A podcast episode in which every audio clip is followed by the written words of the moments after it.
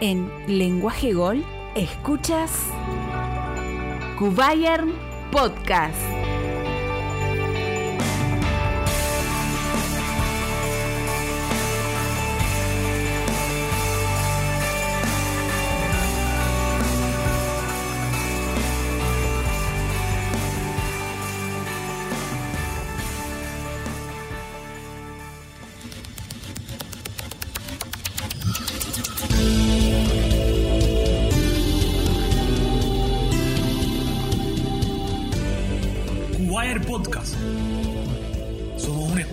Desde Cuba para debatir y llevarle toda la actualidad del Bayern München y del fútbol alemán.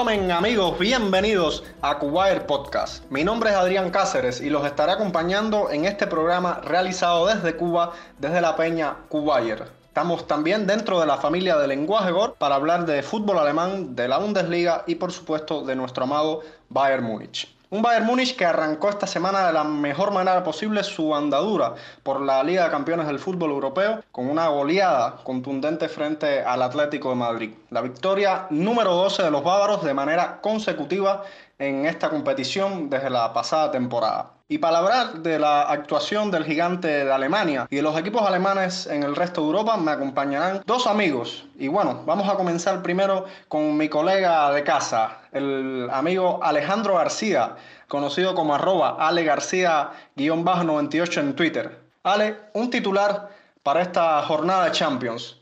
Hola Adrián, hola a ti, a todos los que nos escuchan, por supuesto, a nuestro invitado. Antes de darte el titular rapidito, eh, disculpa porque está una tarde con mucha lluvia acá en Camagüey, está bebiendo, así que pido disculpas por si algo se puede filtrar en el audio. Y nada, yo un titular, creo que un titular sería algo así como el oro regresa o la bestia negra regresa porque qué manera de debutar en Champions este Bayern entre un equipo netamente defensivo, así que pero eso, eso lo vamos a hablar adelante, Adrián.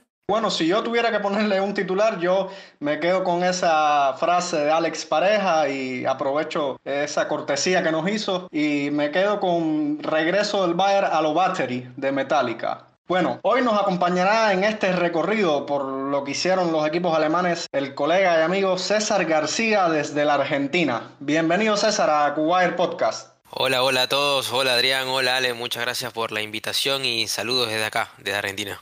Igual, el saludo para ti. Eh, sepan que César tiene un canal bien futbolero en YouTube llamado Tres Toques, así que les recomiendo a los que nos están escuchando que se pasen por, por este canal Tres Toques y vean los excelentes análisis de César alrededor de, la Bundesliga, el calcio y la Premier League. César, eh, si tienes algún video en especial que te guste o que creas que sea el, el más fabuloso, ¿cuáles le podrías recomendar de estos que, que has hecho a, a nuestros oyentes? No, ya que estamos en tema, por supuesto, hice uno de los programas, eh, hicimos la previa con otro compañero que ha estado invitado acá en Cubayer, que es José Gavilán. Hicimos la previa de la Bundesliga y por supuesto otro que también fue muy especial para mí, que en el cual eh, participaron eh, ustedes como Cubayer y también el, la peña de Bayer Argentina, que fue el, programa se llamaba Bayern desde el corazón de los hinchas, que era como una entrevista a varios fanáticos del Bayern Múnich preguntándoles qué era lo que más les gustaba del club, por qué se habían hecho hinchas del Bayern Múnich y también cuál era el recuerdo tanto más triste y doloroso que habían tenido. Así esos son los dos programas que, que puedo recomendar para los amantes de la Bundesliga y del Bayern Múnich. Bueno, excelente. Eh, comentarles que en ese segundo tuve el privilegio y el honor, te agradezco por haber aceptado mi, mi, haberme invitado a ese programa. Eh, estuve ahí, en, en, fui el representante de Kuwait en ese, en ese episodio. No, no te preocupes, eh, fue un placer para mí tenerte en el programa. Esperamos que se repita. Con gusto. Ahorita le preguntaba a Ale por, por un titular sobre esta jornada de Champions. ¿Y qué me podrías decir como, como titular para esta jornada europea? Mi titular sería La bestia no descansa. porque definitivamente el, Bayern Múnich no, no para, eh, es una máquina, eh, está iniciando el año con el mismo ritmo con el que terminó y definitivamente eh, Incluso habían pasajes del partido que, bueno, seguramente lo, estaremos analizando, donde el Bayern ya jugaba tanto a placer que parecía que estaba jugando con el Arminia Bielefeld y, era el Atlético Madrid que si gana los partidos que tiene pendiente puede ponerse puntero de la Liga Española. Así que fue impresionante el partido. Realmente tremendo lo de este Bayern, como bien decía, frente al Atlético de Madrid, unas sensaciones súper agradables para, para todos los hinchas, el dominio que estaremos viendo un poquito más adelante a lo largo del programa. Bueno, y sabiendo los titulares de Ale y de César, vamos a hacer una pequeña pausa para arrancarlo con lo que nos dejó la primera jornada de la UEFA Champions League.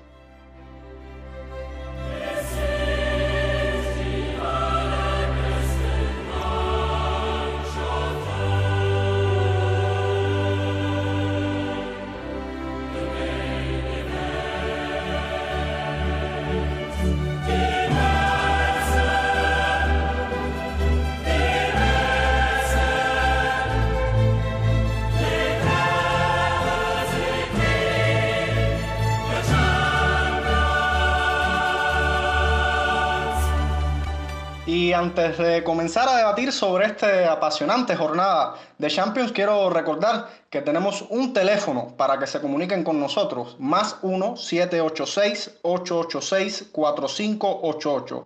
Ese es el número de WhatsApp para dejarnos sus comentarios, audios, propuestas, críticas, todo, absolutamente todo lo que deseen transmitirlo. Repito el número, más 1-786-886-4588. 88. Recuerden que también pueden comunicarse a través de nuestra cuenta en Twitter, arroba Podcast y por las redes sociales de Lenguaje Gol. Y por supuesto, la invitación a que se suscriba en la plataforma por la que nos escucha.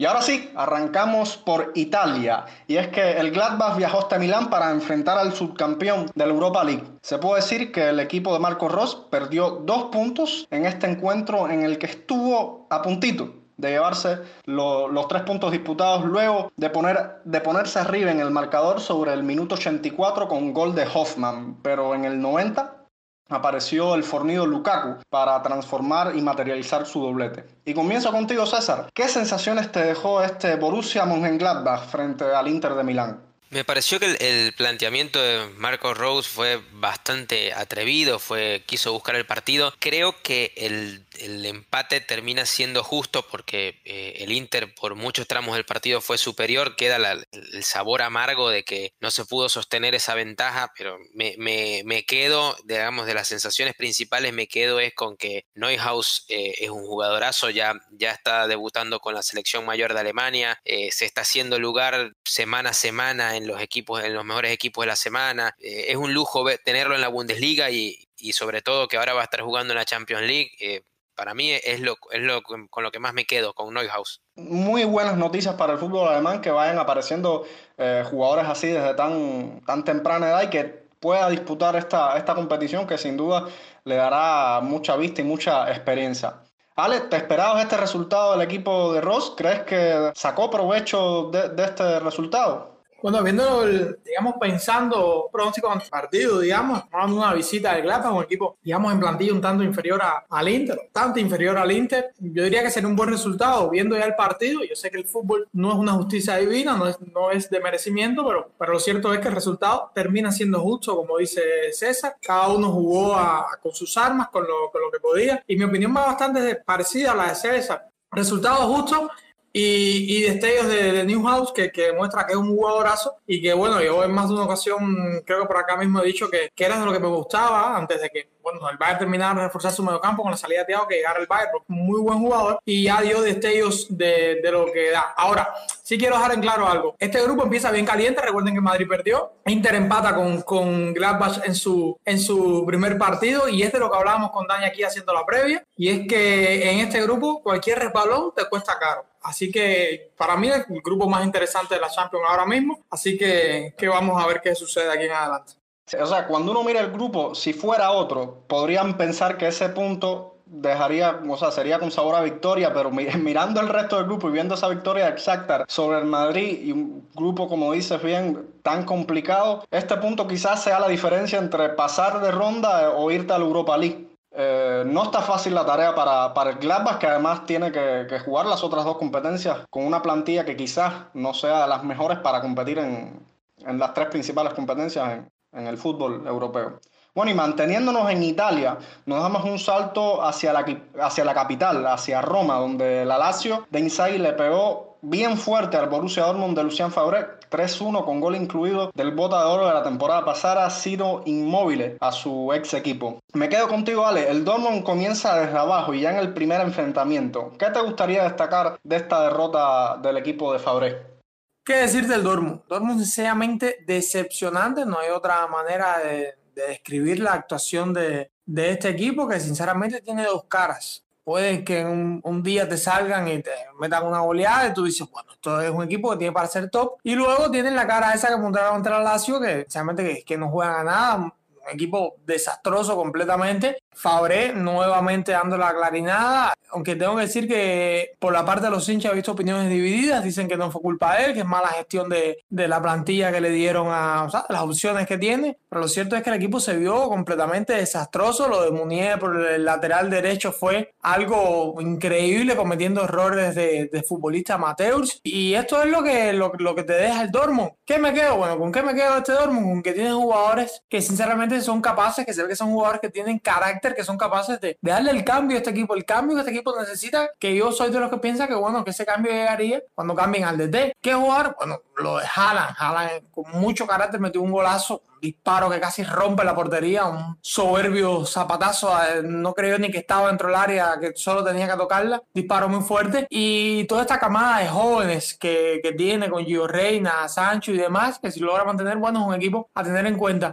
Pero tienen que mejorar muchísimo. Es el primer partido, sencillamente el primer partido de la fase de grupo que te deja muchas lagunas. Aún así creo que son favoritos a, llevarse el grupo, a ser primer lugar, pero bueno, ya empiezan contra su principal rival, eh, perdiendo por tres puntos y, y luciendo muy mal. Vamos a esperar, yo lo sigo dando como favoritos en el grupo, pero, pero hay que ver, solo hace falta pulir las deficiencias y que, que bueno, que no sea eh, esta cara desastrosa y que salgan con su mejor versión en los, siguientes partidos de Champions. Bueno, sí, decepcionante la actuación del, del Borussia Dortmund. Esperábamos muchísimo más de este equipo que lamentablemente, como dice mi colega Alex, no se sabe con qué cara va a salir en, en sus enfrentamientos. César, por acá por Cuba, muchos de los aficionados del conjunto negro amarillo se están sumando al mensaje de Fabre Out. ¿Crees que la salida del suizo sea el cambio de cara que necesita este Borussia Dortmund? Por ahí sí, porque a veces creo que el gran problema del Borussia Dortmund, que coincido con Ale, eh, fue una decepción.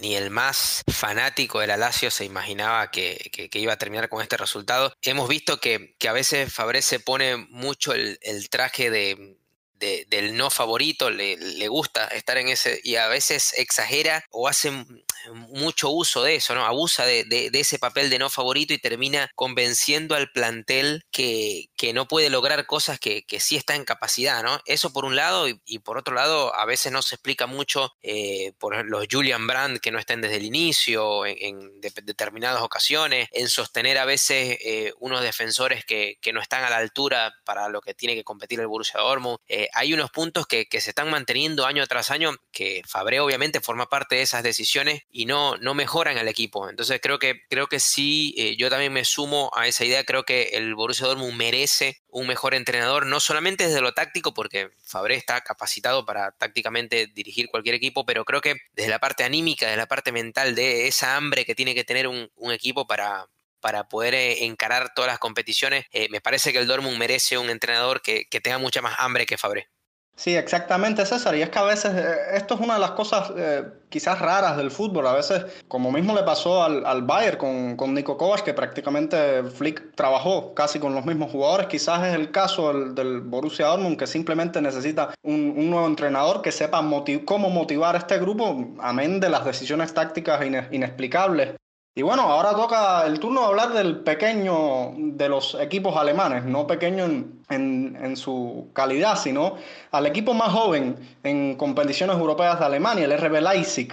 Eh, un equipo que sin hacer mucho ruido ya el año pasado se coló en las semifinales, a pesar de, de perder a su referente en ataque, Timo Werner. Ahora está envuelto en un grupo bien complicado junto al Paris Saint-Germain y el Manchester United. Los de Nagelsmann garantizaron al menos sus primeros tres puntos al vencer 2-0 al Istanbul Başakşehir con doblete del español Angeliño. César, sensaciones del líder de la Bundesliga en su primer encuentro de Champions de esta temporada. Y el, el Leipzig es todo lo opuesto al Borussia Dortmund, ¿no? Es eh, increíble el hambre que tienen estos jugadores, las ganas de, triunfo y de, victoria que le transmiten Nagelsmann, cómo compiten, cómo luchan cada pelota, eh, como si fuese una final. Tienen un grupo dificilísimo, muy difícil, eh, tiene un reto por delante que, como dices tú, eh, que es sustituir eh, esos más de 30 goles y 3 asistencias que hizo Werner en, toda la temporada. Eh, sin embargo, están encontrando nuevas maneras de atacar, es la consagración de Olmo, llega Angeliño por, por las bandas. De verdad que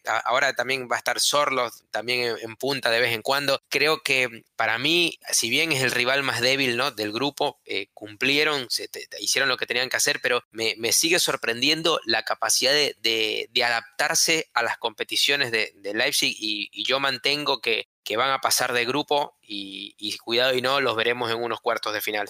Bueno, esperemos así sea, que mantengan ese ímpetu y esa vitalidad que le ha dado para mí uno de los mejores técnicos eh, que tiene Alemania en estos momentos. Ale, ¿algo que destacar o con qué te quedas esta victoria del conjunto de los toros? Bueno, yo creo que hay que destacar a Angeliño, jugador que se tiró un partidazo, sinceramente. Le da una anécdota rápido. Estoy jugando Mister en, digamos, con la aplicación con unos colegas y, y Angeliño marcó 20 puntos en el Mister. Una verdadera locura, ¿no? O sea, esto es un poco más extradeportivo, no sé, algo más fantasioso, pero para que fue una locura lo Angelillo, partidazo Angeliño. Y lo otro es que, bueno, Nailman sigue demostrando que es un técnico que sabe sacar debajo de las mangas variantes, que tiene más de un esquema. Como decía eh, César, puede jugar con un punta, a veces con dos, a veces juega sin punta lo hemos visto en la Bundesliga, que le ha dado un rol protagónico a Olmo, a Folber un segundo, digamos un segundo aire, esto a modo general, del, me refiero a Leipzig en la temporada, y, eso, destacar dos cosas sobre todo, Angeliño, el partidazo que, que se mandó, y Nagelman, que, que a pesar de su juventud sigue siendo un director fuera de serie desde mi punto de vista, soy muy fan de él. Está haciendo un excelente trabajo con este equipo que, como bien decía César, tiene muchísimas ganas de, ir escribiendo su propia historia dentro del fútbol. Y bueno, ahora hacemos una pequeña pausa para coger un respirón y vamos a regresar después con el gigante de Alemania. Nos ponemos las pilas, comienza Jan Múnich. Ahí va el cobro del Bayern, el frente. Uy, el palo. Zule. A decirte iba que el Bayern no ha convertido gol de córner en esta temporada. Azul estuvo cerca del primero. Ha estrellado el balón en la base del poste para enganchar Coman. Por dentro tocó afuera. Tolisota Pobla. Se ha barrido bien ahora Kimi. Para recuperar pelota. Otro balón llegó Coman mano a mano. ¡Está de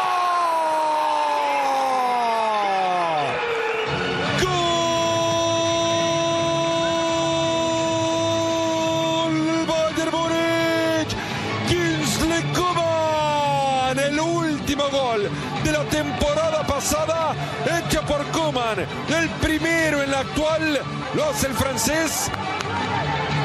1 a 0. Entregó con Coman. Coman va por fuera, enganchó por dentro. Pasada. Ahí está Goretzka. Rugió. León Goretzka. 2 a 0. Tapó y le queda en el rebote el balón a Tolizo. ¡Uy, qué golazo!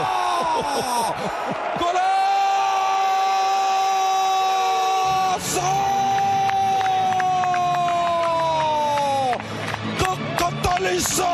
Un zapatazo 3 a 0. Y llega Coman y engancha y viene Coman y va por fuera y le quedó y está.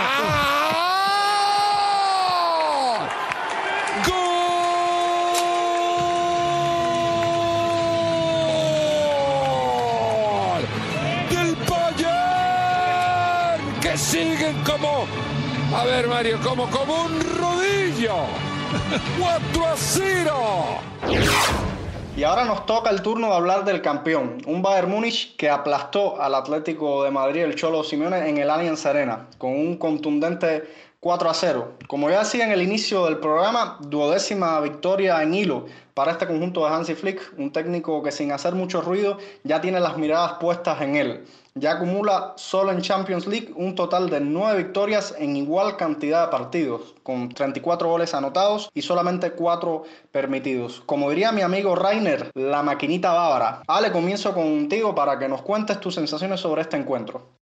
Bueno, un Bayern que, que empezó modo rodillo. Un Bayern que sinceramente fue muy superior a un Atlético que no fue tan deslucido como el marcador muestra. Eh, sencillamente un poco de acuerdo con el, Estoy de acuerdo con el Cholo, la contundencia. Eh, partido 2-0, hay una jugada que tiene Carrasco que, que, pudo marcar otro futuro para el partido. O sea, no digo que el Atlético pudo, pudo ganar, pero no es lo mismo un 2-0 que un 2-1 que te da más margen, no sé, más valentía. Pero la fallas y, y, el Bayern no la va a fallar. Viene Tolizo y le mete un gol de Aulak de cuánto, casi 30 metros, no sé, no vi la distancia, pero fue un golazo. Y, y es la diferencia. Un Bayern que hay que destacar que tiene, que, que le faltó sus dos extremos regulares, lo que dicen sus dos extremos regulares en la campaña. Digo, si Gisli Coman no, no le da por ser regular indiscutible con el partidazo que se mandó. Me refiero, por supuesto, a Sané y a Nabri, volviendo un poco atrás. Y aún así, con un Müller en banda, que no es su posición, que se siente mucho más cómodo de, de segundo delantero, media punta, pues con un Müller en banda aún así fueron superiores. Sinceramente, Rodillo, Rodillo lo que le pasan al Atlético de Madrid y al bueno de Luis Suárez, que en sus últimas dos apariciones contra el Bayern ha encajado 12 goles. Si no es récord, es muy buen averaje. Eh, destacar figuras, pues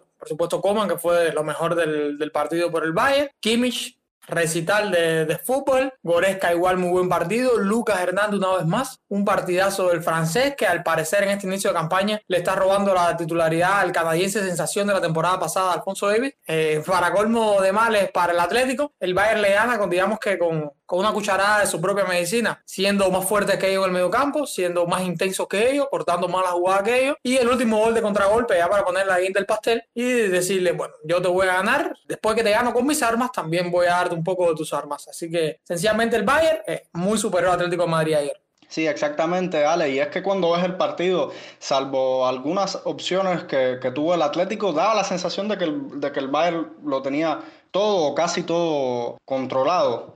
Destacar, como bien te decías, partidazo de Lucas Hernández que parece se está adaptando cada vez mejor. Y, y eso son excelentes noticias para un plantel que cada año se, se, disputa las tres competiciones que juega. Y para esto necesitas un, un equipo como este Bayern, como este Bayern que ganó el triplete, donde tienes un banco eh, con suplentes que saben cumplir en, en, los momentos que se les necesita y sobre todo, como decía nuestro amigo Alex Pareja, muy bien trabajado no solo en lo táctico, sino en, en, lo anímico, un entrenador que le hace entender a sus jugadores, o por lo menos a mí me deja esa sensación, que no importa más allá de quién sea el titular o el regular, todos son parte de un equipo y en algún momento tienen que, que cumplir la función. Creo que esto lo han entendido a la, a la perfección.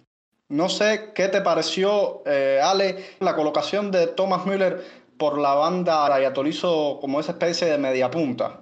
Ahora, evidentemente esa no es la, la posición ideal para, para Müller. ¿Por qué? Porque cuando Müller se queda, digamos, en jugada corrida, en el uno contra uno, no le queda otra que eh, dar el pase atrás, dar el pase al medio, buscar una segunda jugada, porque no tiene el desborde que puede tener un extremo natural, un extremo que se, se pegue bien a banda. Él, tú sabes, no tiene ese uno contra uno, entonces tiene que, digamos, atrasar un poco la jugada. Müller es un jugador que no es de esas grandes habilidades, pero que le saca muchísimo al resto en cuanto a inteligencia de posicionamiento, y eso se explota sobre todo por el medio del campo, jugando detrás de Robert Lewandowski o en el medio de los dos extremos. Esa es su posición natural entonces, cuando juega por el extremo, cede un poco. Por eso es que en algunos momentos del partido vimos que Müller se tiraba al medio. Y entonces uno de, de, los dos de arriba tenía que hacer la labor sacrificada de mandarse a la banda. En ocasiones vimos a Tolizo que se mandaba carrerones para el carril para no descompensar la defensa. Y por otra parte, Robert Lewandowski también lo hizo. Müller se mandaba adelante y Robert se tiraba a banda. Porque eh, lo otro es que Müller, eh, jugando, a pesar de que es un hombre que es muy, digamos, aguerrido, muy trabajador, cuando se tira a banda no, no colabora tanto y por por eso es que el Atlético quizás tuvo un poco de superioridad doblando a Pavar por, por esa banda. De hecho, es la banda por donde más peligroso es el Atlético de Madrid, donde más logran llegar porque Müller ni ofensiva ni defensivamente cumple tanto su rol como lo puede hacer en la posición de, de media punta, que es o, de segundo delantero, porque Müller ya no se puede, no sé, al menos a mí no me gusta encasillarlo como un segundo delantero, me apunta, toca los dos límites de las posiciones perfectamente y, yo creo que, al final fue un tema de necesidad. Flick explicaba que, que Costa no está al 100%, y teniendo en cuenta las ausencias de Nabri por lo que parece ser hasta ahora un falso positivo, según las noticias que han salido, y la lesión de Sané, que todavía no estaba a punto, bueno, tiene la necesidad de ponerlo ahí, que si bien no es su gran posición, la de extremo derecho, bueno, tampoco es una posición desconocida para el alemán.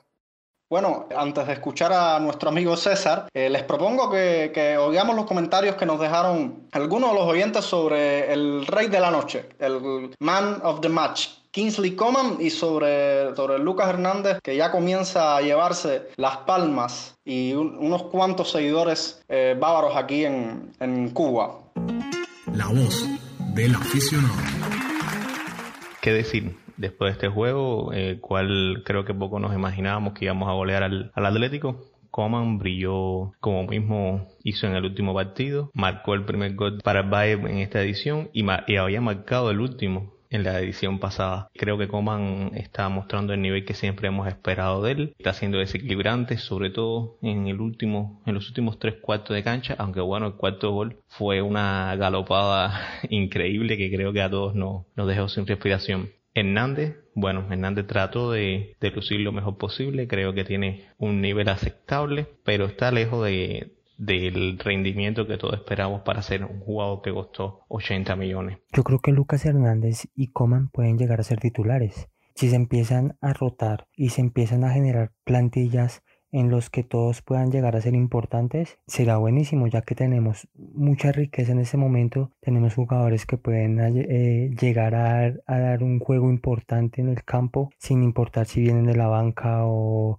si están en los 11 iniciales, entonces teniendo a Gnabry y teniendo a Davis, eh, a Lucas, a Coman, podemos empezar a ponerlos por fechas para que estén en un buen ritmo cuando los lleguemos a necesitar. Yo me estoy quedando sorprendido de Lucas Hernández y que Lucas Hernández está defendiendo de una manera muy, muy, muy buena. Lo gana todo, pelea todo. O sea, Lucas Hernández está haciendo un, un, buen trabajo en defensa, está defendiendo a un nivel muy alto. A veces se queda algo corto en ofensiva, pero él está haciendo un buen equilibrio en la defensa del Bayern.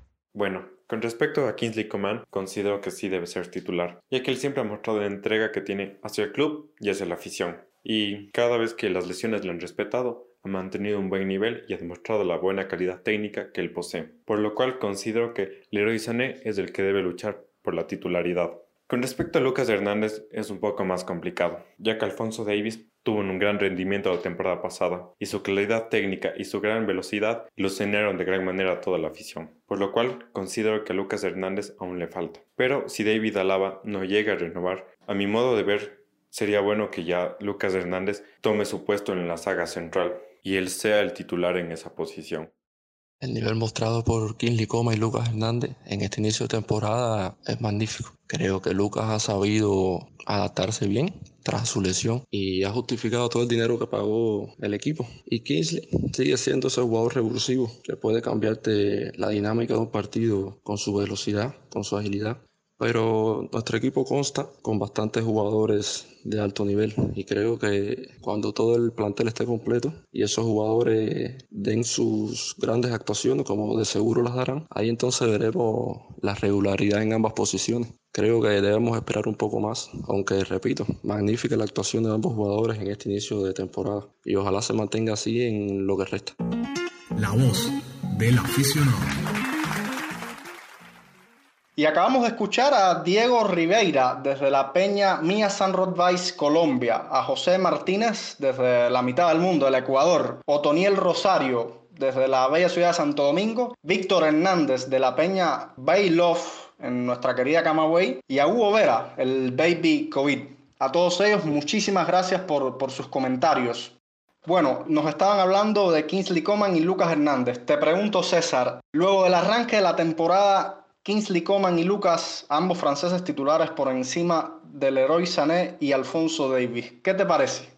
Sin duda alguna, eh, con Lucas Hernández eh, tenemos mucha más estabilidad defensiva que con Alfonso Davis. Obviamente Alfonso Davis tiene unas virtudes que ya todos conocemos, la velocidad, eh, siempre pisando el área rival, llegando a la línea de fondo, tiró un montón de asistencias va a depender del, rival y de los partidos. Creo que Hansi Flick eh, en esta temporada quiere tener un poquito más de equilibrio y no ser tan vertical porque a veces quedaba muy descompensado. Creo que los va a ir rotando dependiendo de las necesidades, va a ir usando a uno o a otro. Y por otro lado, Kingsley Coman está en un momento de confianza increíble. Eh, de verdad que el francés, cuando siempre eh, temíamos que, podía pasar algo mal, pasaba porque siempre que llegaba a su punto más alto de calidad, se lesionaba y, bueno, ahora está demostrando toda la calidad que tiene jornada tras jornada. Ese último gol eh, es gambeta pura, es Kingsley Coman puro, me recordó mucho a, ese gol que le hace la Juventus en unos cuartos de final de una Champions League en tiempo extra con un Allianz Arena a lleno total eh, bajo la lluvia. Es decir, para mí Kingsley Coman está jugando muy bien. Veo difícil la titularidad de, del héroe Sané por lo menos por ahora. Bueno, y con Lucas Hernández creo que le permite mucho, dependiendo quién esté de extremo por izquierda, le, da mucha más, libertad para poder encarar, atacar y no tener que preocuparse tanto por, por replegarse. E, esa es una de las ventajas que te da Lucas, además que defensivamente está también en muy buena forma. Con Alfonso Davis es todo lo contrario, tenemos eh, esa verticalidad, ese ataque, ese rock and roll todo el tiempo, eh, ese que no se puede descuidar ni, ni el volante ni el, ni el lateral porque allá va a ir esa locomotora. Entonces eh, son, son dos muy buenas alternativas y creo que Hansi Flick está distribuyendo el equipo perfectamente. también cuando hablaban de, de Müller que se metía al medio, todo eso son cosas que se están trabajando en el entrenamiento, que Lewandowski en ocasiones iba a la banda, que eh, cuando teníamos la pelota en ataque, eh, Pavar se lanzaba mucho más como si fuese un extremo y entonces Kimmich era el que hacía como de lateral derecho, por decirlo de alguna manera, ya que Pavar se soltaba mucho más. De hecho, así nace la jugada del gol, que, que roban la pelota a Joao Félix y de una vez hace un, calco de la jugada con la que consiguieron el gol para darnos la Champions League en la última final. Así que me parece que, el equipo de Flick eh, está en un alto nivel. Eh, digamos que los buenos problemas que tiene el entrenador van a ser saber cómo ir rotando y, manteniendo todos físicamente al 100% porque la temporada va a ser larga. Sí, exactamente. Eh, yo decía que eran todos estados de forma que están teniendo estos jugadores que a principio no daban como la talla, son solamente buenas noticias para, para el mejor equipo del mundo.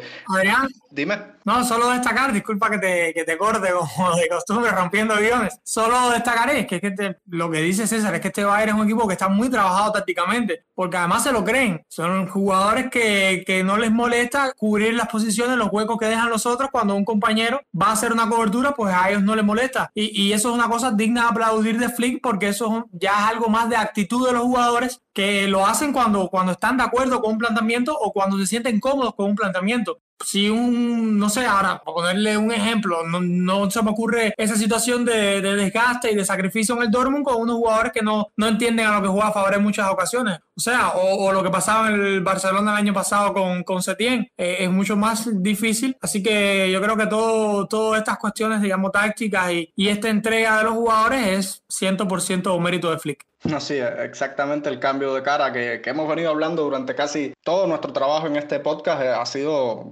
vamos, evidente no solo por, los resultados, sino por el juego que ha mostrado este equipo. Y te decía César, eh, uno siempre escucha hablar del equipo que gana la Champions, es el mejor equipo del mundo, es casi, casi una tradición que la, que la gente lo, lo, piensa así, pero a diferencia de este Bayern, eh, ¿tú crees, por lo visto en el, en el campo y lo que hemos hablado, realmente crees que hoy por hoy posición por posición, al menos se acerca a ser el, mejor equipo del mundo, más allá de las sensaciones y de sensacionalismos y de la prensa.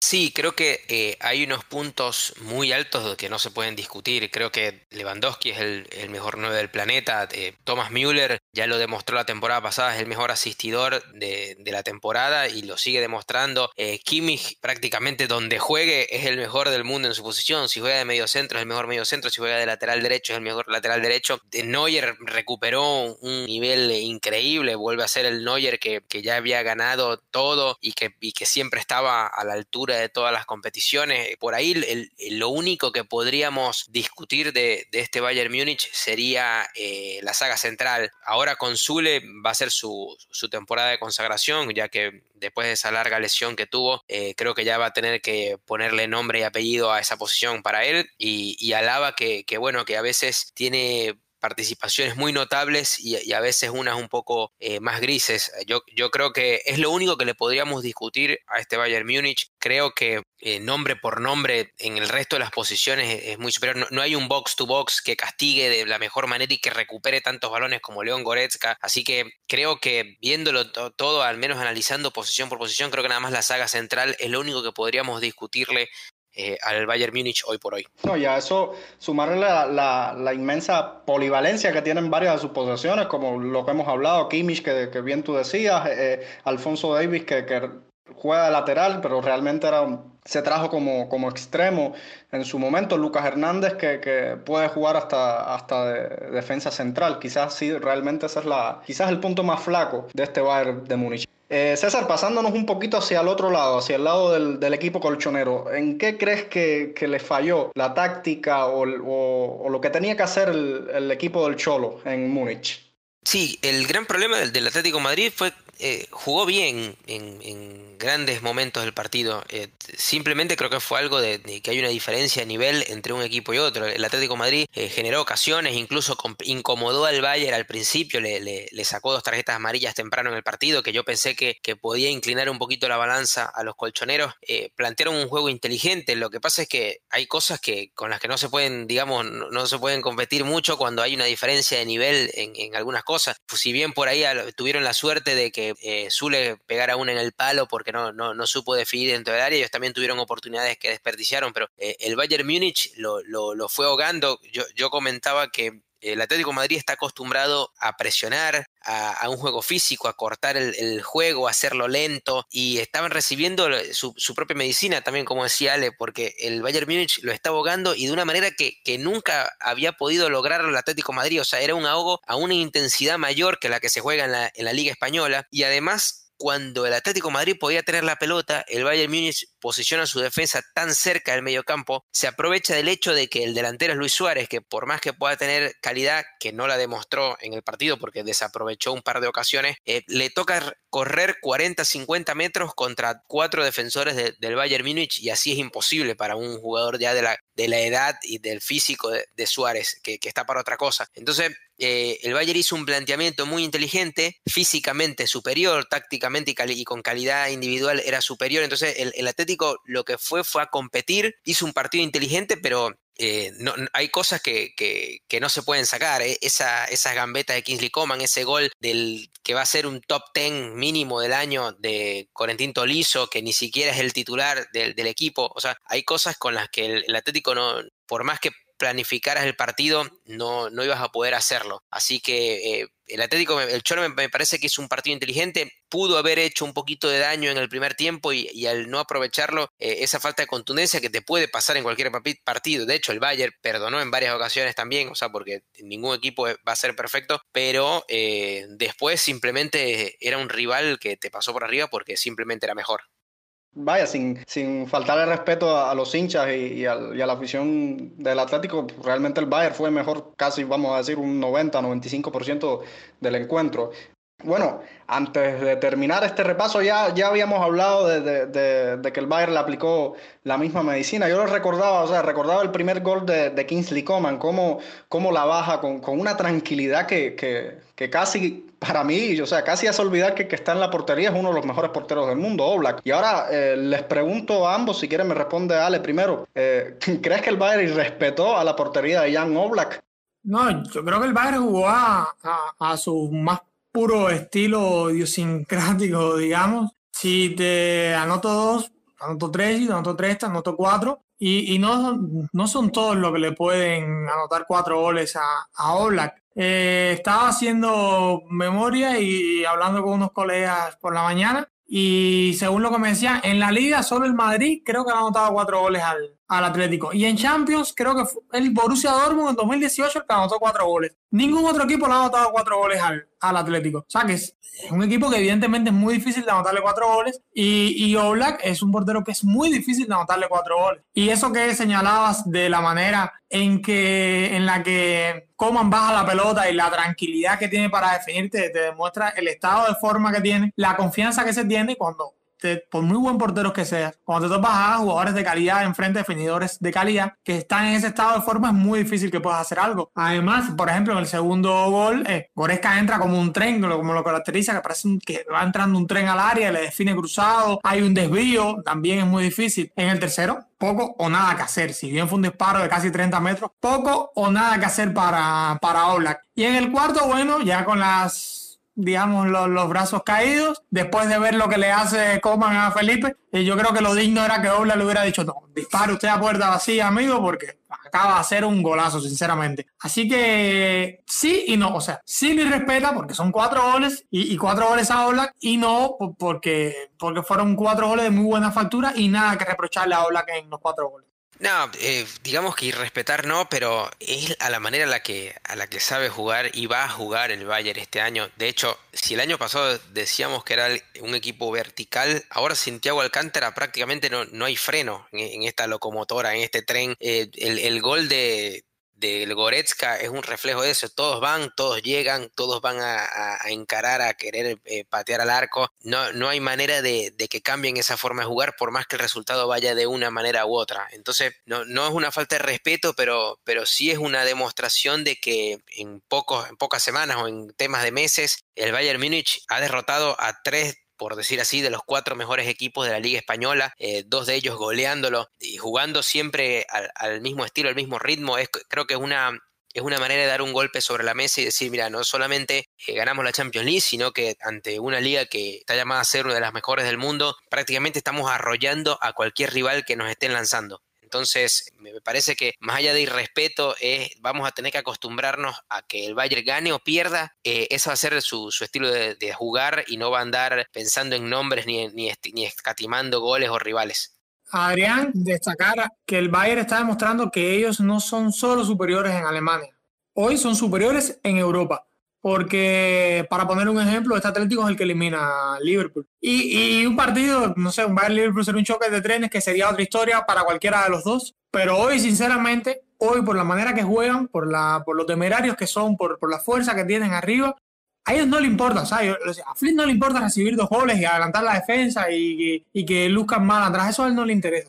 Si él puede conceder dos, pero lograr cuatro, pues está contento. Lo prefiere así y, por eso creo que hoy el Bayern, respondiendo a la pregunta que hacía ahorita a César un tanto, metiendo en la pregunta, hoy, en este minuto, son el mejor equipo de Europa por un, tramito, un, tramito. Lo que hay que, lo que tienen es que llegar en esta forma, que es muy difícil mantener esta forma, lo que tienen que llegar a final de temporada, a las instancias decisivas en esta forma.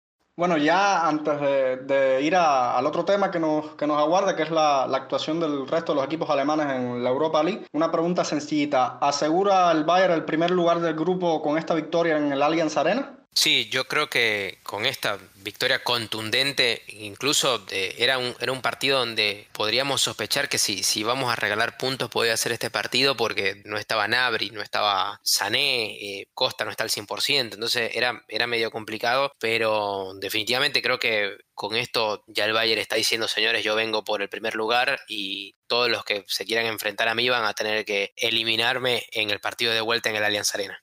Y ahora vamos a pasar a, Europa League, donde tuvimos agradables noticias los hinchas del, fútbol alemán, porque nosotros acá en Cuba Podcast no solo seguimos al, al, Bayern, también nos encanta ver a los equipos de Alemania triunfar. El Leverkusen le goleó al, al Niza francés 6-2 con partida doble para Belarabi, un gol de Alario, Amini, Musa Diabit y el jovencito Wirtz. Por el otro lado, del Hoffenheim, derrotó 2-0 al, Estrella Roja de Belgrado con goles de Baumgartner y, y Dabur. Eh, César, ¿qué puedes destacarnos sobre estos enfrentamientos de Europa League?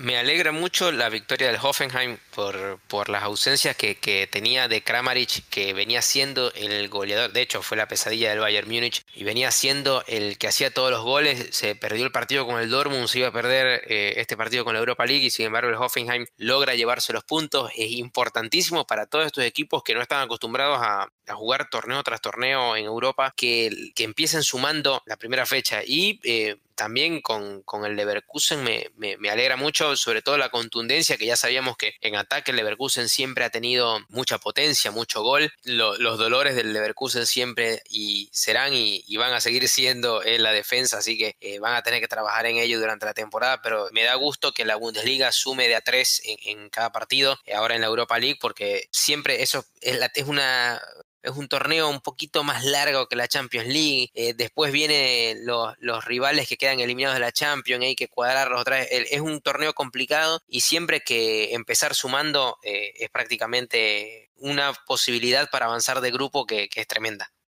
Bueno, y para esta semana volvemos a tener Champions y Europa League. El martes, en primer horario, el Lokomotiv de Moscú recibe al Bayern Múnich. Duro encuentro en Rusia para los bávaros y en el segundo horario los de Marcos Ross recibirán a los de Zinedine Zidane. Partido bastante complejo para los potros que están por ver cómo manejan el competir en Bundesliga y en Champions. Los de Sisu vendrán de haber jugado el clásico frente al Fútbol Club Barcelona. El miércoles el RB Leipzig estará jugando en el Teatro de los Sueños, en el Old Trafford frente a los Red Devils, los Diablos Rojos. Todos los partidos de este grupo son realmente apasionantes. Finalmente el Dortmund recibirá la visita del Zenit. Interesante duelo con un conjunto alemán muy necesitado de, sumar puntos. Y en la Europa League se juega, que se juega los jueves, el Hoffenheim visitará el estadio del Ghent y el Leverkusen lo hará en el del Slavia Praga. Y con los enfrentamientos de esta próxima semana cerramos el primer tema de hoy, donde hemos tenido la compañía excelentísima, un placer César García, que lo pueden seguir en Twitter como arroba César-G. Además, recuérdense, como le dijimos anteriormente, pasarse por su canal en YouTube. Tres toques. César, un gustazo de verdad, amigo. Un fuerte abrazo desde acá, desde La Habana. Esperamos poder seguir contando con tu presencia acá en Cuba Podcast. No, muchas gracias a ustedes por la invitación y siempre es un placer para mí poder estar en, el mejor podcast de Latinoamérica del campeón de Europa, el Bayern Múnich. Gracias a todos, un abrazo. Gracias César por, por el elogio al podcast y de verdad que ha sido un gustazo hablar contigo y tenerte por acá, así que el abrazo desde Cuba. César, reiterarte nuevamente el agradecimiento, esas palabras de elogio que de verdad son un motor para seguir trabajando cada día en, poder mejorar este podcast que hacemos con muchísimo amor para no solo los hinchas del Bayern, también los hinchas de la Bundesliga y todo aquel hispanoparlante que nos, que nos quiera escuchar. Bueno, ya nos toca pasar a los siguientes temas. Ale, toca pasar a la Bundesliga, que hoy tenemos a una nueva integrante en este podcast. Efectivamente, Adrián, nuestro amigo Fran David Brazo trajo un fichajazo de lujo y, me envió al banco con este tema de la fraude en Bundesliga, pero contentísimo porque sinceramente es un, un fichajazo de lujo. Y estamos hablando de Lisette Alfonso desde Colombia, que nos, nos va a ayudar. Lisette o Liz, como le dicen sus amigos, una aficionada del fútbol femenino y en especial del FC Bayern y del Chelsea. Algo bastante curioso. Y bueno, por eso es que su nombre en, o su usuario en su cuenta en Twitter es arroba FT Chelsea. Así que ya saben, amigos, este fichaje de lujo que vamos a tener por acá, fan del Bayern y del Chelsea, nos va a hablar de la Bundesliga femenina. Entonces, la bienvenida para Liz y escucharemos lo que nos trae sobre el fútbol femenino en Alemania.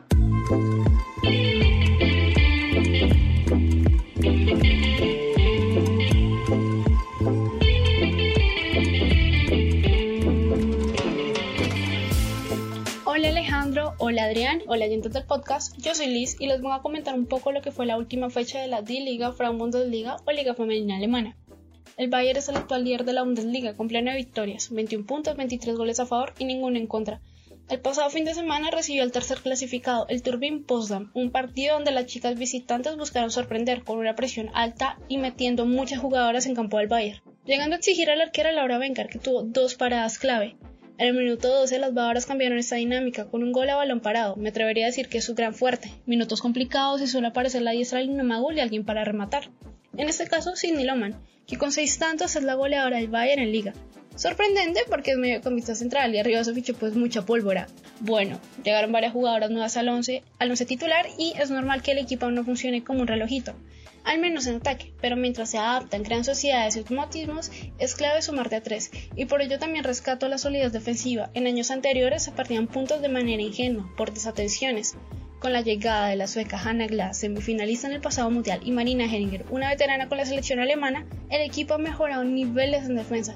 El encuentro terminó 3-0, doblete Cindy Loman y muy buen gol de Lynette Panstein antes de acabar el primer tiempo.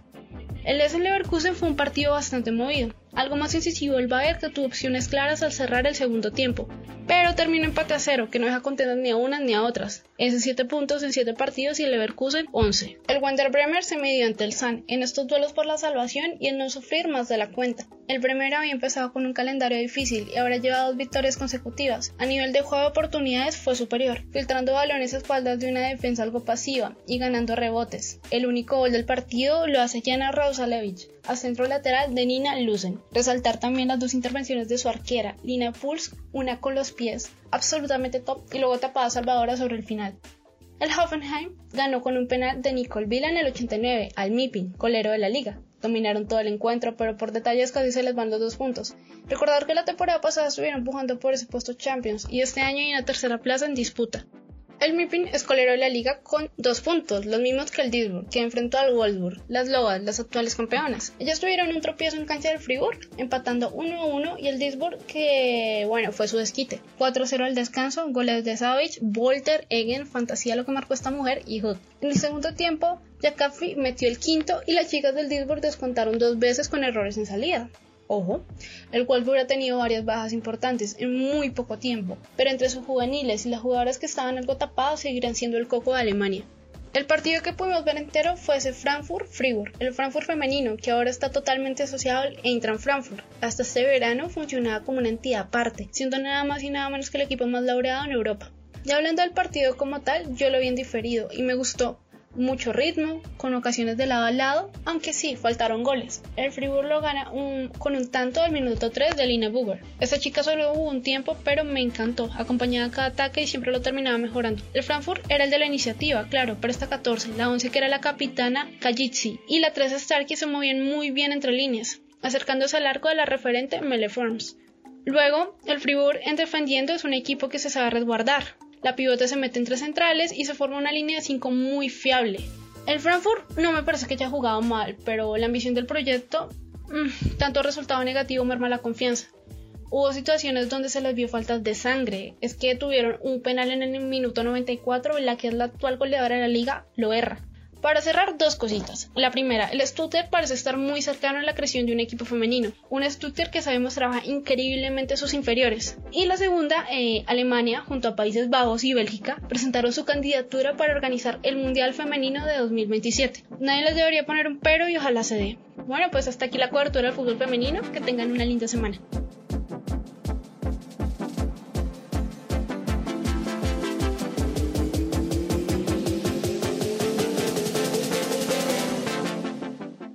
Muchísimas gracias Liz por repasar la Frauen Bundesliga y a las bávaras que andan igual o mejor que, que los chicos. Y ahora llega nuestro querido Darien Medina con lo mejor de la Bundesliga alemana. Un saludo para ti, Adrián. Y bueno, también aprovechar este momento para reiterarte las felicitaciones por tu cumpleaños que celebraste en esta semana. Muchas felicidades de nuevo para ti, hermano Alex. Un saludo también para ti, bueno, y para todos los amigos y todas las amigas que nos escuchan. Un, agradecimiento especial por dedicarnos parte de su tiempo. Pues bien, vamos al fútbol. El pasado fin de semana tuvo lugar la cuarta jornada de la Bundesliga tras el parón por la fecha de selecciones nacionales. Y bueno, el Bayern cumplió sin mayores contratiempos ante recién ascendido Arminia Bielefeld, que poco pudo hacer para contrarrestar el poder ofensivo del Bayern que selló una victoria de 4 por 1 con dobletes a la cuenta de Robert Lewandowski y de su inseparable amigo Thomas Müller, mientras que por los derrotados lo hizo Rick Suduan. Pues bien, fue la primera derrota de la Arminia Bielefeld en esta temporada. Recordarle que este equipo ha estado fuera de la primera división del fútbol alemán 12 años. El Bayern de Múnich salió a la cancha con Neuer en la puerta, una línea de fondo formada por Pavar en el lateral derecho, Zule y Alaba de centrales y Lucas Hernández por la izquierda. En el mediocampo la pareja de, de Corentín Tolizo perdón, y León Goresca y por los extremos Nabri Coman y por el centro Thomas Müller en punta, bueno, el de toda la vida, Robert Lewandowski. El Bayern pasó por encima de su rival con 9 tiros a puerta, 67% de posesión del balón, 665 pases con un acierto de 90%. Poco peso tuvo la expulsión en el minuto 76 del francés Corentin Tolizo tras una roja directa. Entre los cambios, los recién llegados Douglas Costa y Chupomotín tuvieron minutos, además de Javi Martínez, Alfon Davis y el talentoso Musiala. Reitero que un partido sin mucha trascendencia, que no se salió del guion esperado. Y con este marcador, el Bayern arribó a los 17 goles en las primeras jornadas, en las primeras cuatro jornadas de la Bundesliga. Bueno, el último equipo en hacer esto hay que remontarse a la temporada 1967-68 con el Borussia Mönchengladbach. Pues bien, pasando ya a los demás partidos de la jornada en la Bundesliga, tuvimos un partidazo, bueno, un duelo de líderes entre el Augsburgo y el Leipzig que sería victoria para los toros de 2 por 0. El primer gol llegó a la cuenta de José Angeliño tras anotar de cabeza y en el 66 llegaría finalmente la segunda anotación de los toros tras varios intentos, anotada por Yusuf Paulsen tras una volea en el aire. Como dato interesante, el Leipzig alcanzó de esta manera su noveno partido sin perder como visitante, acumulando 6 victorias con 3 empates. Y otro dato interesante que quiero compartir con ustedes es que la última vez que se enfrentaban primero y segundo lugar de la Bundesliga sin que ninguno de los equipos participantes fuesen el Bayern y el Borussia Dortmund fue el 17 de septiembre de 2009. Sí, entre el segundo lugar Hamburgo y el primero Bayer Leverkusen por la novena jornada de la Bundesliga, así que hay que remontarse bien atrás. Otro interesante partido fue el que sostuvieron Borussia Dortmund y el Hoffenheim, ganado por los primeros 1 por 0 gracias a gol de Marco Royce en el minuto 76 y tras asistencia de Haaland. Con varias bajas tuvo que lidiar el Hoffenheim para este encuentro. El Borussia Dortmund finalmente consiguió un importante triunfo contra un duro rival que siempre se hace muy fuerte de local. En otros juegos fue el de Friburgo y el Werder Bremen, igualado un gol, gol de Philip Lienert a los 16 minutos en una jugada de córner, mientras que el empate llegó por la vía del penal anotada por Full Club. El Hertha Berlín sufrió una inesperada derrota de local ante el Stuttgart 2 por 0. Sobre los 9 minutos, Oliver Kempf mandaba el balón al fondo de la red y el, y el 2-0 llegó a través de Gonzalo Castro. Gonzalo Castro que por decimotercera temporada en la Bundesliga anota al menos un gol. El Bayer Leverkusen venció tan solo 1-0 al Mainz 05 gracias a un cabezazo del argentino Lucas Alario. El Borussia Mönchengladbach y el Wolfsburgo igualaron un gol los goles fueron sobre el final. En el 78, Jonas Osman abría el marcador por la vía del penal y a los 85 minutos, cuando parecía que se llevaría la victoria al equipo local, el Leverkusen, aparecía el tanque el irlandés Wentworth para igualar el partido. El Colonia y el Frankfurt abrían la jornada de domingo y las Águilas no estuvieron efectivas de cara a puerta y se terminaron llevando un empate a un gol. Los goles fueron de Andrés Silva por la vía de penal y de Andrés Duda por el Colonia. Y ya en el cierre de la jornada, entre el Schalke 04 y North Berlin, terminó igualado a uno. Los goles fueron anotados por Marvin Friedrich, que jugó en el Schalke 04 entre 2011 y 2016, mientras que el empate llegó sobre los 69 minutos gracias a Gonzalo Paciencia. El Schalke de esta manera sigue ampliando su gran récord negativo llega a 20 encuentros sin ganar por Bundesliga con 7 empates y 13 derrotas. Pero bueno, el lado positivo es que pudo cortar una racha de 6 derrotas consecutivas, lo que era otro récord negativo dentro del club. Pues bien, dentro de los goleadores, Robert Lewandowski pasa la punta. Si arribó a 7 goles, con 6 goles Andrés Kramari, que no pudo jugar este fin de semana, con 4 goles dos jugadores, Niklas Fulkret de Werder Bremen y Erling Haaland, mientras con 3 goles del Stuttgart, Sasa Kalajitsi. En cuanto a la tabla de posiciones, en los primeros 5 puestos encontramos al Leipzig con 10 puntos. En el primer lugar, el Bayern Múnich con 9, igual cantidad de puntos de Borussia Dortmund. En cuarto lugar, el Eintracht Frankfurt con 8. Y en el quinto, el Stuttgart, 7 puntos. Y cerrando los 6 primeros lugares, encontramos al Augsburg con 7 unidades. La próxima jornada tendremos interesantes partidos en los que podemos destacar entre el Bayern Múnich y el Eintracht Frankfurt, el Leipzig Hertha Berlin, Borussia Dortmund Schalke 0-4 y el Bayern Leverkusen Augsburgo. Son de los partidos más interesantes que tendremos este fin de semana en la quinta jornada de la Bundesliga. Por mí, esto Adrián Ale. Un saludo reiterado para ustedes, para los amigos que nos escuchan. Cuídense mucho y sobre todas las cosas, disfruten de la Bundesliga. Un abrazo grande, se les quiere.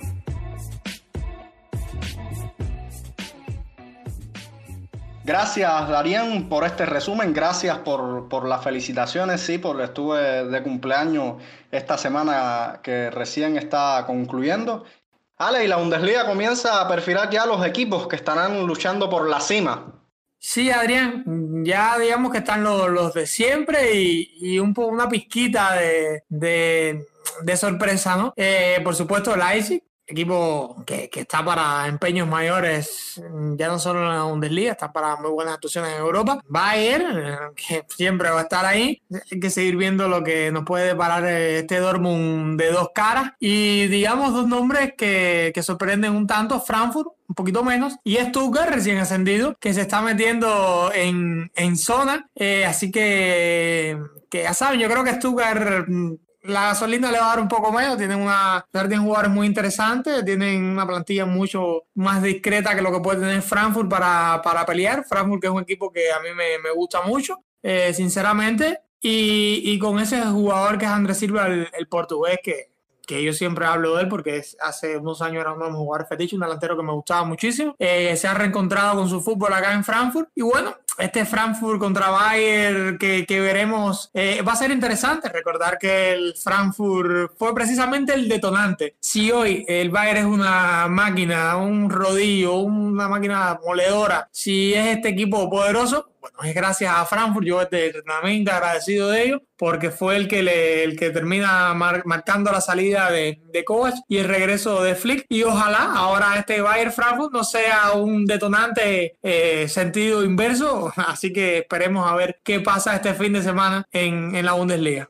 Nada, sin, sin menospreciar a, a, las Águilas, yo creo que no. Yo creo que no, no va a haber un detonante de una nueva crisis en, en una Bundesliga que, que, realmente está, ha comenzado bastante interesante y esperemos que siga así para el bien del fútbol alemán. Pero si, si va. ¿Sí? No te decía, pero que si van a golear el Bayern para que el Bayern siga siendo destructor, pues que les metan 10 a 1, ¿ok? No, bueno, me molestará ese día, pero no me pongo bravo si, si al final eh, el fin justifica los medios, digamos. Bueno, con, con, esta ironía y esta, esta broma de Ale, este sábado es el derby de la Cuenca del Ruhr, un derby que a día de hoy llega con una disparidad, sobre todo por, por el mal momento que atraviesa el, el equipo minero. Sí, Adrián, a ver, ya lo decía Darien, el Schalke va en lugar 17 de la tabla con un puntico, o sea, algo que, que, es bastante triste, un equipo histórico, dos goles anotados, 16 permitidos, y bueno, el Dortmund, a pesar de las derrotas, y tercera vez que lo voy a decir, las dos caras que muestran, eh, es un equipo que, que hoy se, se perfila muy superior a este Schalke. Así que yo creo que es bastante difícil, pero para hablar de este derby, de este derby de la cuenca del Ruhr, que es bastante caliente, de los más calientes de Alemania, sino el que más, traemos a un amigo que se trata de, del amigo David Guero con su cuenta arroba antichalke 1909 y él nos envía el siguiente audio para, para hablar de este juegazo que se nos viene el fin de semana.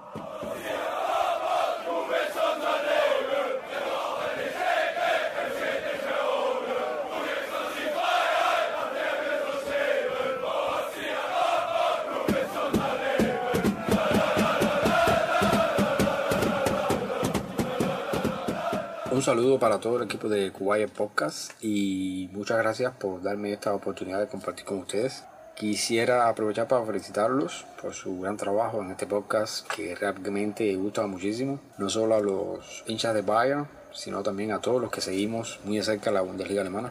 Bueno, que se viene este fin de semana, sábado 24 de octubre, Das Revier Derby, o como se dice en español, el Derby del Ruhr.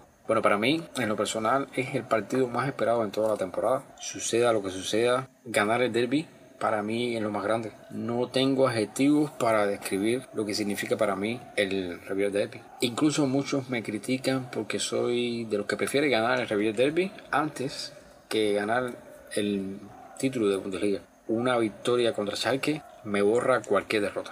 Obviamente deseo que Borussia Dortmund se corone campeón de Bundesliga, pero Das Revier Derby, este Revier Derby es el partido que los Borussen esperamos con mucha ansiedad y con muchos deseos cada año, sin restar la importancia a de Klassiker, Borussia Dortmund Bayern München, tampoco restándole ningún tipo de importancia a los derbis que se disputan en Alemania. Pero Borussia Dortmund y Schalke protagonizan el duelo más explosivo de toda Alemania y es actualmente el derby más seguido en todo el mundo. De hecho, en la pasada temporada en Revier Derby fue mucho más seguido que el famoso clásico Real Madrid-Barcelona. Yo sé que Kuwait Podcast tiene por costumbre de que cada invitado dé su pronóstico con respecto al juego que se avecine. Yo voy a dar el mío, pero me gustaría dar unos datos de interés respecto a, al Revier Derby. Y por ejemplo, a día de hoy eh, se han celebrado exactamente 140 partidos de competiciones oficiales, obviando los amistosos. Son 140 partidos en competiciones oficiales. Borussia Dortmund ha ganado 52, Schalke 46, con 42 empates. En esos 140 partidos, Borussia Dortmund ha marcado 231 goles, Schalke ha marcado 208. 96 de esos partidos pertenecen a Bundesliga, 34 victorias para Borussia Dortmund, 32 para Schalke con 30 empates. Eh, Borussia Dortmund ha marcado 151 goles, Schalke 137. Ahí podemos ver que hay una paridad. Y bueno, ¿qué pudiera pasar en este Revier Derby el sábado? Vamos a agregar que en estas cuatro fechas de Bundesliga, Borussia Dortmund solamente ha podido marcar 8 goles. Ha recibido 2. Los dos goles los recibió en la derrota contra Augsburg en la segunda fecha. Schalke en estos cuatro partidos que se han celebrado en estas cuatro fechas ha permitido muchos goles, 16, y solamente ha podido marcar 2. De estos dos, el último lo marcó en la última fecha contra Unión Berlín, partido que iba perdiendo y logró sacarle un empate. Fue el primer punto que marcó en la tabla y esto es algo que lleva en contra también Schalke.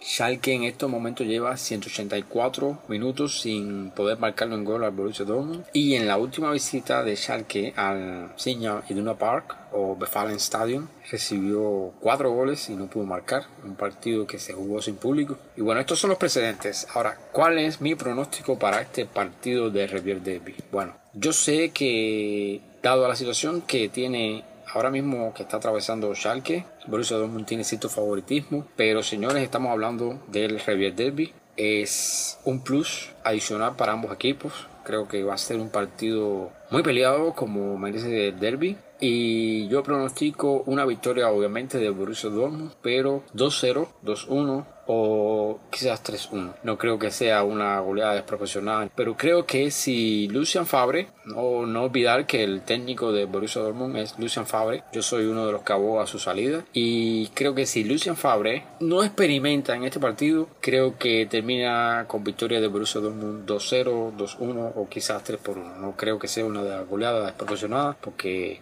estamos hablando del Revier Derby y hace tiempo que no que no hay una goleada desproporcionada en este derby.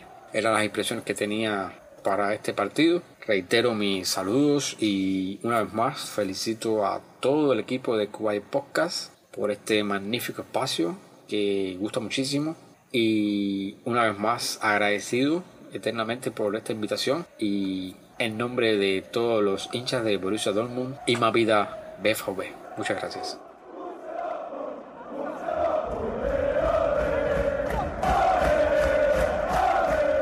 Bueno, muchísimas gracias a David, al antichalque más popular de Cuba, por, por colaborar con nuestro podcast. Ale, y ya que David nos dejaba su pronóstico, ¿por qué no te animas y nos dejas tu resultado? Vamos, lánzate a la piscina como haces eh, de costumbre.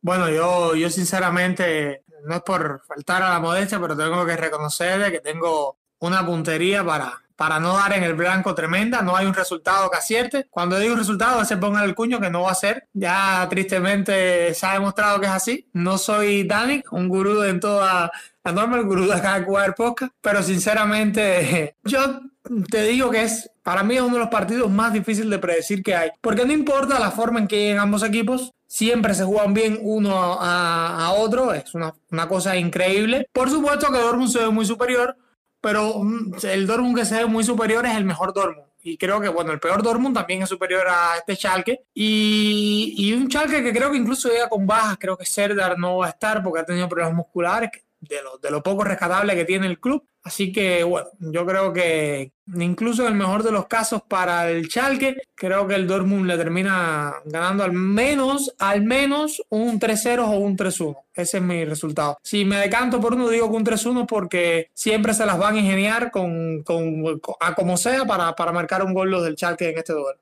Como bien decía, habrá que preguntarle en Twitter a nuestro gurú de Cuba Podcast, a Anis, a ver, a ver qué nos dice y a ver qué, qué pasa este fin de semana. Yo por mi parte creo que, que un 3-1. Creo que sí, que igualmente puede ser un 3-1. A ver, a ver qué pasa. Bueno, ya que cerramos este episodio hablando del derby de la cuenca del Ruri, del Borussia Dortmund, Le enviamos un saludo especial a, los fanáticos del club Negri Amarillo acá en Cuba y en especial a los miembros de la peña BVB 09 Cuba que recientemente estuvieron celebrando su primer aniversario. Desde acá, desde Cuba el podcast, les mandamos nuestras felicitaciones. Y bueno, ya se nos acaba el tiempo, Alex. Siempre, como siempre te digo, es un gusto enorme compartir los micros con, contigo. Y nada, te espero la semana que viene para seguir hablando del Bayern, de la Bundesliga, de las Champions y del fútbol alemán. Por aquí estaremos, por aquí estaremos hablando de todo un poco y, casi seguro que va a ser con, con otra oleada más del Bayern. Bueno, y con esos augurios de, mi colega Ale, así estamos llegando al final de este podcast. No sin antes invitarlos a que nos sigan escuchando en los próximos episodios dentro de la familia de Lenguaje de Gol. Además, les recordamos que estamos en Twitter como arroba y como arroba lenguaje pod, que nos puedes seguir en esta red social. Nuestro equipo de trabajo integrado por Frank, Ale, Darien y Rafa, esperamos les haya gustado este episodio. Yo soy Adrián Cáceres y me puedes seguir en Twitter como arroba adrián-c1992. De igual manera, espero les haya gustado nuestro trabajo. A todos los que nos escuchan les doy las gracias por su atención y como siempre les digo, mía san mía y hasta la próxima.